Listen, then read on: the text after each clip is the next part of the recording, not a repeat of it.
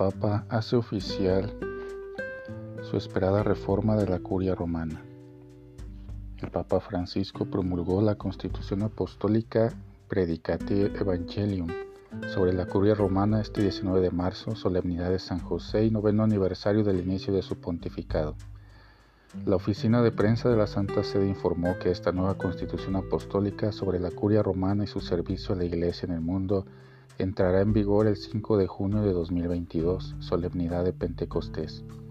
Con la entrada en vigor de la presente constitución apostólica, la constitución apostólica Pastor Bonus queda totalmente derogada y sustituida, y se completa la reforma de la curia romana, indicó una nota vaticana. La Constitución Apostólica Pastor Bonus fue firmada por San Juan Pablo II y está en vigor desde el 28 de junio de 1988. La Pastor Bonus de San Juan Pablo II está compuesta por 193 artículos y dos anexos. Durante el pontificado de Benedicto XVI se realizaron tres modificaciones a través de motu propios promulgados, uno en 2011 y dos en el 2013 mientras que el Papa Francisco lo modificó una vez con un motu propio en 2014. Constitución Predicate Evangelium. La Constitución Apostólica está formada por 54 páginas en las que se describen las competencias de los 16 dicasterios,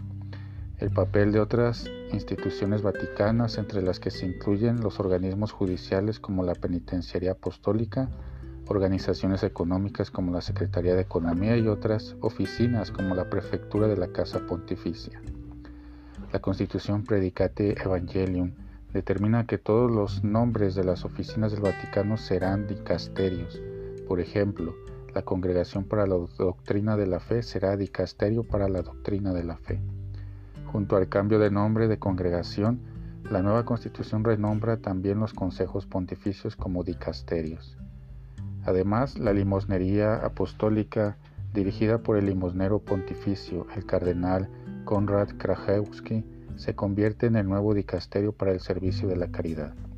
En concreto, los nombres de los 16 dicasterios de la curia romana serán el dicasterio para la evangelización, el dicasterio para la doctrina de la fe, el dicasterio para el servicio de la caridad, el dicasterio para las iglesias orientales, el dicasterio para el culto divino y la disciplina de los sacramentos, el dicasterio para las causas de los santos, el dicasterio para los obispos, el dicasterio para el clero, el dicasterio para los institutos de vida consagrada y las sociedades de vida apostólica, el dicasterio para los laicos, la familia y la vida, el dicasterio para la promoción de la unidad de los cristianos, el dicasterio para el diálogo interreligioso, el dicasterio para la cultura y la educación el Dicasterio para la Promoción del Desarrollo Humano Integral, el Dicasterio para los Textos Legislativos y el Dicasterio para la Comunicación.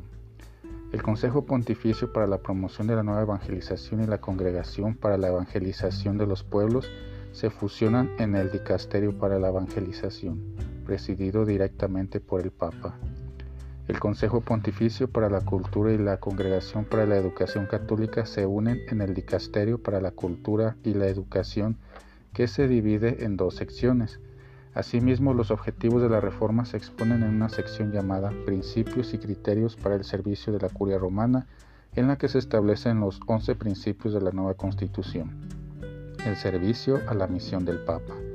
la corresponsabilidad en, el, en la comunio, el servicio a la misión de los obispos, el apoyo a las iglesias particulares y a sus conferencias episcopales y estructuras jerárquicas orientales, el carácter vicario de la curia romana, la espiritualidad, la integridad personal y profesionalidad, la colaboración entre los dicasterios, los encuentros interdicasteriales e intradicasteriales, la expresión de la catolicidad y la reducción de los dicasterios. Además, la nueva constitución apostólica enumera las funciones del camerlengo de la Santa Iglesia Romana que supervisa el funcionamiento del Vaticano durante el interregno papa, papal y también define las cualidades que se esperan de los abogados que trabajan para la Santa Sede,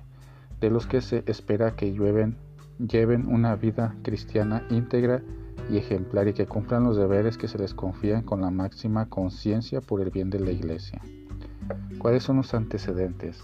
Desde su elección en 2013, el Papa Francisco abordó la prioridad de la reforma de la curia romana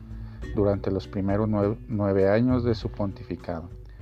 El Santo Padre ha promulgado decretos que han modificado la legislación y las estructuras del Vaticano, lo que se refleja en el texto de la nueva Constitución. Según informó la Oficina de Prensa de la Santa Sede en 2018,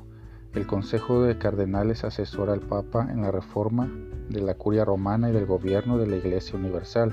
concluyó el borrador de la Constitución Apostólica sobre la curia romana, Predicate Evangelium. En junio de 2019, el Papa Francisco convocó al Consejo de Cardenales que lo asesoran en la reforma de la curia romana y del gobierno de la Iglesia Universal a una reunión en el Vaticano para trabajar en la Constitución Apostólica sobre la curia romana, Predicate Evangelium.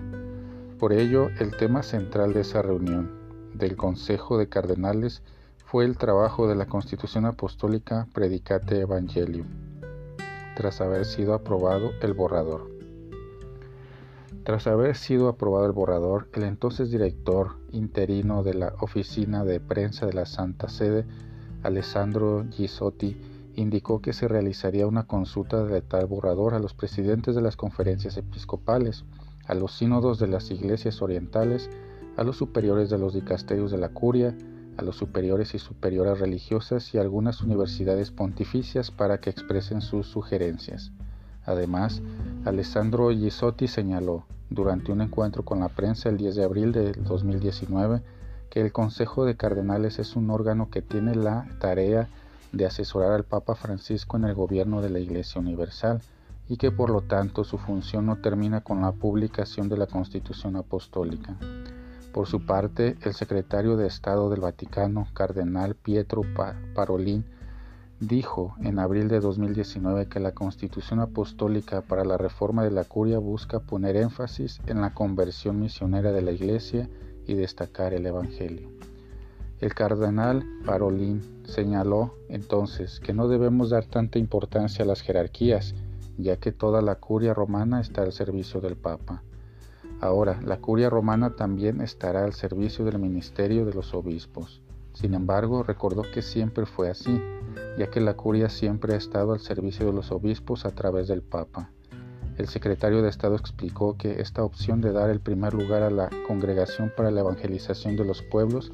quiere arrojar luz sobre una de las características principales del pontificado, que es el énfasis en la conversión misionera de la Iglesia.